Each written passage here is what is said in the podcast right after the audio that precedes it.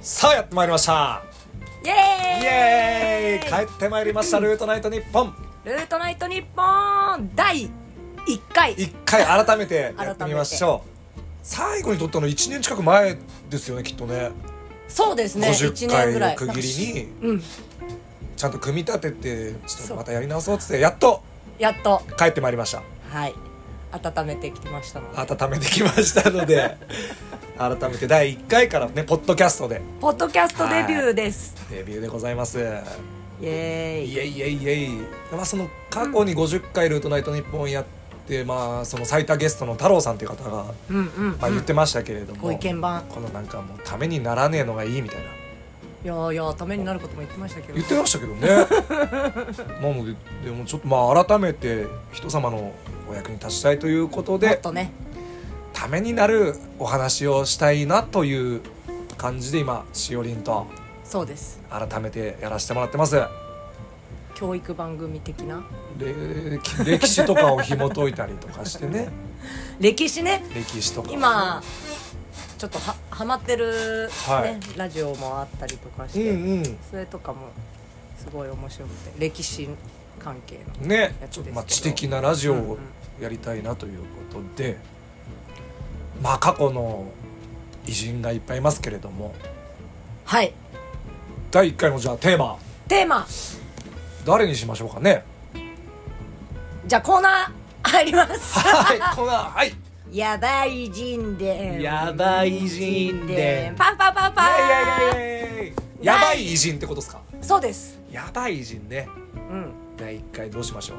第1回ははいじゃあ私本当歴史全然不得意なんですけど、ほいほいこの人はやばいぞみたいなはいみたいな人がいたらぜひ教えてもらいたいまあでもやっぱ日本人からいきたいですねうんうんうんえー、あではそしたらうんえー、天才と言われたうん幕末の吉田松陰うん吉田松陰吉田聞い松た陰ことはあるね吉田松陰先生吉田松陰先生聞いたことはあるぞそうですよね皆さんね、うんうん幕末のね塾かなんかやっててぐらあいのそうです山口県の萩なのかな萩そこで何でしたっけ何塾でしたっ消化村術です ねけ 松下村塾だ消化松村塾松下え消化村塾松下松下村村塾塾ですね 吉田松陰先生がなんか結構逮捕歴がすごいみたいなんですよねあなんかすごいけどはいいろんなことを教えて寺子屋みたいな感じなのかな、ねわかんないけど教えてた先生なのにそんなもうよく捕ま逮捕歴へ逮捕歴とかもあるらしいんですよえどんなので逮捕されたんですかねと友達に会うためにうん無許可で脱藩して会いに行って捕まっちゃいましたみたい ななんかだけどその頃ってすごい、はい幕幕府の幕府のじゃないや手形みたいなねそうです出よるのに大藩変藩を出るにうんうんうはん関所を通るパたスめにポートみたいなのをみちたいゃなんと発行してみたいな、ねパスポート持たず外国行っちゃったみたいななるほどなるほどはいなるほど、けど友達に会いに行ってそんなフランクな感じのなんかその手形申請してたらしいんですけど、うんうんうんうんその手続きがちょっと時間かかるっつって、うんうんうんでそうなるともう友達を待たせることになるからうんうんもう男の約束は破れないからだったら俺はもう無許可で行ってやるみたいなえー、男気はあるというのかなけど危険パンクなちょっとねパンクはい、方なんですけどもねだからすごいのがやっぱその、まあ、野山獄っていう、うんうんまあ、牢屋に入れられた時に、はいはいはいまあ、やっぱそこにはいろんな囚人がいてうんもういつ出れるかも分かんないみたいな感じになってて、うんうん絶望して本当廃人みたいになってる囚人さんが多かったんですって、あもういつ出れるかわかんないはいし、もう人生終わったみたいな、うそんな中でん松陰先生はうん、うんもうずっともう読み書きとか勉強を時間があれば勉強時間があれば勉強していまして投獄されててはい勉強すると、牢屋の中で勉強して、えーすごいこれすごいのがうん他の囚人たちにうんあ、そんな暇あんだったら勉強しろっつって 徐々に徐々にで最終的にはもう全員がもう看守とかもえでクイズ出し合ったりと か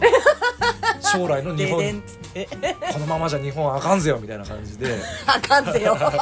どうにかしようっていうもう哲学みたいなことをみんな巻き込んで牢屋で行ってたっていうへえそうですね松下村塾も高杉晋作とか、ー、うんうんうん伊藤博博文文とかもそうですもんね初代総理大臣総理大臣とかを輩出して全員松陰さんすごい田舎ですよね多分のもう山口県行ったことないですけどねどんなとこなんだろう確かになんかねでは歴史クイズ、はい松陰クイズ松陰クイズはいパフパフパクパクまあ松陰があの遊学といってうん日本各地を回って、うんうんもう見聞を広めたいとうんう言んっうてんよく旅をしてたんですけれども、ある時江戸に着きましてうんうんその頃ちょうど黒船がうんよく来てま したと。うんはい よく来てましたはいはいでその黒船を見た松陰先生はうんどのような行動をとったでしょうーん黒船って多分そうもう見たこともない大きさのうねで物語 UFO がねそうだよ来たんねだもう未知との遭遇みたいな感じ「なんじゃありゃ」みたいなけ規ど模も違うようなね見たことない船とかまあいっまあぱ普い、通に考えたら、はい、まあ逃げるとかって思うけどけどそんな未知とこともそん遭遇ですからね、うんけど松陰先生は、はまあ、勉強家だいし、はいそういうあとはいさっき友達に会いにこう行くその行動力はいいいだからいいっすよいいっすよあるからえー、っとねく黒船はい黒船にはい鉄砲を撃ったあー鉄砲とかないのかそどのう時で代も幕末その後だもどうなんんねですかピストルとか出るのそうかそうかその前だからないかまあ、でもまあ、け普どなん通かの人は持ってない喧です嘩よ、ね、を仕掛けたああ喧嘩を仕掛けてどうやってするのか分かんないけ惜しい、ど惜しいまあ、ある意味喧嘩かもしれないですけども答えは答えはですねえー弟子を一人連れて黒船に乗り込んだ乗り込んだええらしいんですよねー、多分めちゃくちゃでかいじゃないですかなんそかうそう UFO に乗り込んでったんですよねえ想像するにこの船には乗いり込むってどうやって乗り込むんだろうなんかこ手手こぎで手こぎこぶ小舟で手でこいでポーハタン号って言ったかなその黒石黒船の一隻でポーハタン号っていうのにへえ乗り込んで、うん、それであなん、えーとまあ、その鎖国うんうんしてたから、もうそれに対してもクソったれと思ってたんですうよんうんうんね、うんうんもちろんこんなでっかい船海外の文化の方が日本なんかですげえんだとああで今の日本人うはんうん海外の文化を取り入れなきゃダメだっつってでうんうんうんうん松陰さんは乗り込んで、うん頼むから俺をアメリカに連れてってくれとええあなたたちの文化を絵とか文化ははをは学んで俺が日本に広めなきゃダメなんだっつって、うんうんうんそういう意味で乗り込んでったうらしいんでんすすよねごーいいやこうこうでも UFO に自ら行くみたいなもんですからねね会えたのかなペリーさんとかどうなんすかねお偉いけさどんにはあなってるはずですねけどもうだって言葉も通じないでしょそうですよねすごいへえでだけどそれってはいあのー、で捕まっちゃったりしなかったんですか捕ねまったはずっすねでもやっぱり向こうに捕まっちゃうにどっちにこ日本側だと思いますあじゃあダメな行為ってことですねやっぱんなそうですよねでそれに対で捕まっちゃったことに対してペリーがなんか手紙を書いたみたいな文献も残ってるらしいですよね、へー要はそのこいつはこういう意味でもう前向きな日本のために思ってこうあーやってきたからあんまり厳しい罰を与えないであげてくれみたいへーな感じの手紙を書いたみたいな話は聞いたことありますね。通通だったら多分もう本当に牢もうもうももうう牢屋どころかもしかしたら殺されるかも斬首とかもあるですよね処刑とかもあるかもしれないですもんね。はで結局それで自宅謹慎みたいな処処分で落ち着いたのかいそれってなはい萩に戻されて、で松下村塾で19 草加小塾またやったのかな教えてたんでしすょうごいね相当けど相当やばい人ですよやねばいっすよねだってあの安政の大獄で処刑されたってはい書いてますけども反省の大獄要はなんか違う件でうん取り調べみたいなの受けてて、うんうんなんかその当時のお偉いさんうんうん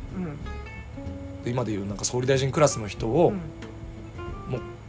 殺してやるみたいな思ってたんですってまあそっかそうそういう志でしたもんねあいつがいるからダメなんだ倒日本幕はってやつ、うん、で結局なんか聞いてもないそのうん警察みたいな人にうん「俺はこれからすげえことやるぞ」っつってう「んあいつぶっ殺すんだ」みたいなことうん言っちゃっうてん処刑されたんです。あだから万引きで捕まって、はいあの次元爆発がテロを起こそうとしてるみたいなことを言って、はいは捕まっちゃったみたいな、はやばいや言いたくなっちゃう人なんですねあの自分に正直というかうんうんうん一本スーッと筋が通った感じなんでしょうかね。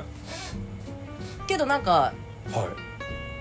童貞だったって話だけは私覚えてるんですよい、なんかそうらしいですよねだからもう女は女とかに興味がなかったみたいなうんうんうんうねん女遊びとかも一切しなかったらしいですね。すごい人がいたもんだ、すごいね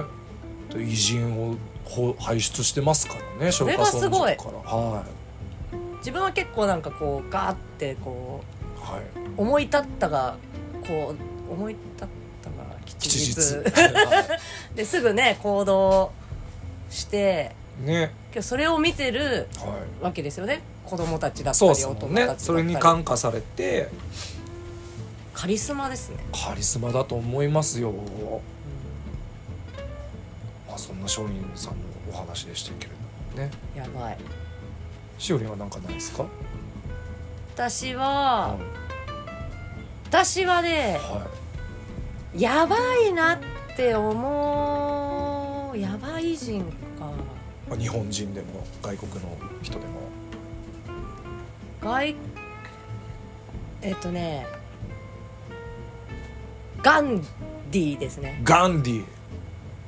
ガンディですねガンジーはいはいガンディはいはいはい まあ、ガンディーと言わせて いただきますけど、はい。ちょっとあんまり知らないので教えてほしいですね。なんかはガンディーさんはまああれですよね私も全然知らなかったんですけど、はいはあのえっ、と絶対暴力振るわないい。そうですもんね。みたいなはい。のでこう独立するはい。んですよねインドをね独立の父ですもんね。独立の父はでまあその多分なんか何がすごかったってもとなんい。かはもともとい。はい。全然人と話すこともできないめっちゃコミュ障だったらしいんですってえー、そんなひえガンディさんがそうだって独立するためにはいろんなひ何人も引き連れてそうなんですよえどうどうしたんですかそそっからコミュも障ともとはもともとだけどその弁護士だったんいですけへえどけどなんか弁護士も、はいそのなんか結構その時はい誰でもなれるはいはいはいぐらいの試験だったみたいへで、ーまあ、ちょっとまあ多少まあもともと頭良かったりもはいはいしてるんだと思うんですけど、もちろんねけど弁護士だったんですが、はいはいなんかコミュ障だったのそうですでもんねあの訴訟で負けまくっててずっと い 言いたいことも言えないみたいなこんな世の中じゃねポイズンですね。はあ、でそうですか。はい。それでそれでずっとも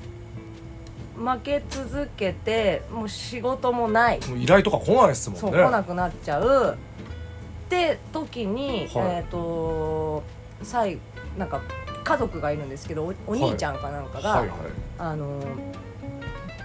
民間の訴訟問題をいはい抱えて起業家なの。うーんうんで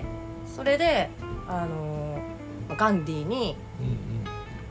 うんもう身内なんだしちょっと最後なんか俺のはいあの裁判をはい訴訟問題をちょっと担当してくはれいってはいはいは言って、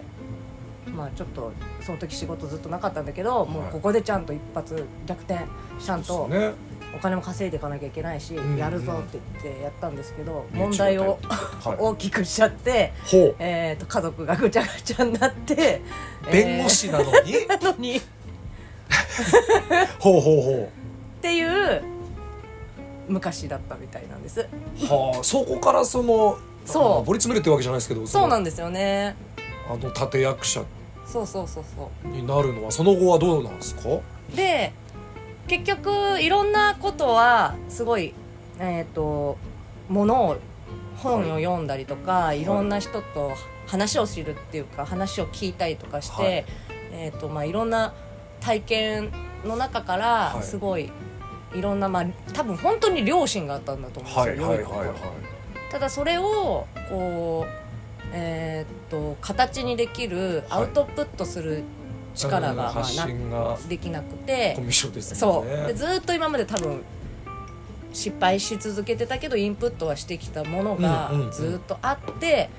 本当に40後半ぐらいに、はいえーっと何があったんだっけ えーっとねはいえーっとねえーっとね独立前ってことですもんねあそうそうああのそのそうで、はい南アフリカかはいらはいはい依頼が来たんですって、それ弁護の弁護のはいはいはいでもこれを機にもうでもお兄ちゃんのことで失敗しちゃったけど、はいもう一個依頼が来て、うんでそれでもう,、えー、ともうこれこそ最後だと思って、うんもう家族とかぐちゃぐちゃになっちゃぐちゃぐったからちゃになっちゃったし家族ともちょっと離れて南アフリカに行って、はいで南アフリカで、まあ、簡単な、えーとまあ、そそ問題だからって言って、まあ、行って、うんえーとまあ、いろいろやってた時に、はいなんか気づいたことがあって、はい今までのことを振り返って。うんうんまあ、なんかまず南アフリカまで行くのに、そのえーっとすごい黒人差別があ当時はそうアパルトアパルトヘイトとかねありましたもんねで電車乗っても電、はいあの一等席とかをちゃんとお客さんの方から席取ってもらってたんだけどはそれもあの他の人から、いはいあの人種的に一等席からちゃんと席持ってるのいにうんうんそこじゃなくて貨物に行けとか。へーで駅降ろされちゃったりとか、はいはいっていう経験もしたりとかホテルに泊まれないとか、うんまあ、いろんなもう目の当たりにはいすると人種差別、はい南アフリカでねそういうことがあっても絶対暴力とかも受けたけど絶対暴力で返さなかったとにかく自分の中で、えー、となんでだろうっていう気持ちと、が積もってってはいでその南アフリカで、えーとまあ、なんか結構長い訴訟になったんだけど、はいえっと他の弁護士さんは、はいなんでお金稼いでるって言ったらうんその結構裁判とかそういうのってお互いをこう戦わせて長引かせてあーなるほ儲どけるというかはいはい対はい立させることによって、えっと相手を憎ませたりとかそうかそうかはい相手のにまあこう証拠を突きつけたりとか、まあ、いろんなパターンがあると思うんですけど、結局こう対立させてはえーっとまあ何かの形をつけてお金をもらうってい、いうなるほどなるほどでじゃあ俺はそういうことはできないって思ってはい対抗させずに、えーっと話を収めるみたいなは方い今の法をねやってみようみたいな、今までの話を聞くとガンディさんはそういうスタイルなんでしょうねうんうんっていうのに気づいてそれを試したところ、はいえーっとまあ、うまくいったあーからって初いめうてところから始まってるみたいなはでまあちょっといろいろその面白い話いっぱいあるんですけど、はい私は何が言いたかったって言ったあら、はいえーっと めちゃくちゃ私話をするのが下手くそなんですよそんなことないですよではいでなんかガンディもはいあの40過ぎになったら、はいこう人にちゃんと話をするようになって、はいえーっとすごい偉大な偉人になったから私もガンディになれるからって コミュ障なわけではないですからねっていう力をもらったん ですすごい、はいはいはそいがやっぱり今、ううんね、コロナウイルスが流行ってて政府の対応はどうとか言ってますけれどもそうそうれをただ叩くのではなく て、まあ一般庶市民で庶民ですけれども、うんじゃあよどうしたらより良くなるのかなっていうことを考えるっていうのはやっぱり松陰先生もしかりガンディ先生もしかりうん大事ですね大事ですということです。そうあんまだから人をねは批判したりいうんするんではなくね蓮舫じゃないんだからっつってねそうねまあ言ってるだけじゃなくてちょっと自分たちも考えてみましょうというちょっと今ねうんうんいろいろちょっとね電車とか満員電車いつも乗ってるんですけど、はいはいはいあの花粉症とかも出てるじゃないですかそうなんですよなんねか僕も花粉症なんですけれどもねなんか全然関係ないただい咳を「うん」とかってしただけでみんちょっと変なな目で見みんられなるの目線はがい超怖いんですよ、怖いっすよねあれもうん、いやーだからそういうね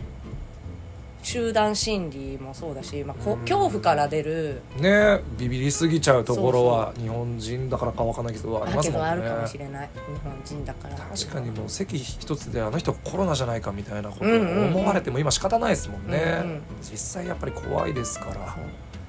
らちょっと免疫力をつけてうん健康にだから運動しちゃダメ、うん、なんかそなんかマラソンとかさ、はいいはいろんなダメダメな話いっぱい出てるけど、うんうんけど家に閉じこもはいりすぎてても免疫力落ちちゃうし、そ美うです味しいよねものいっぱい食べて、うん運動してうんうんたまにはお酒でアルコール消毒って言ったらダメだけど、まあ健康に過ごしてそウイルスを撃退するのがいいんでしょうけれどもね、うはいい、やーためになりましたよためになりますねはい新生ルートナイト日本第1回はじゃあ次回もちょっとねいそうですためねになる話をしていきたいですはいね、、今後なんか、はいどんなテーマでやってほしいとあかこんな偉そうで人す知ねりたいみたいなのがあったら、はいぜひコメントくださ待っいてますどうもではまた次回を第2回をお楽しみくおださい楽しみにありがとうございますバイバーイ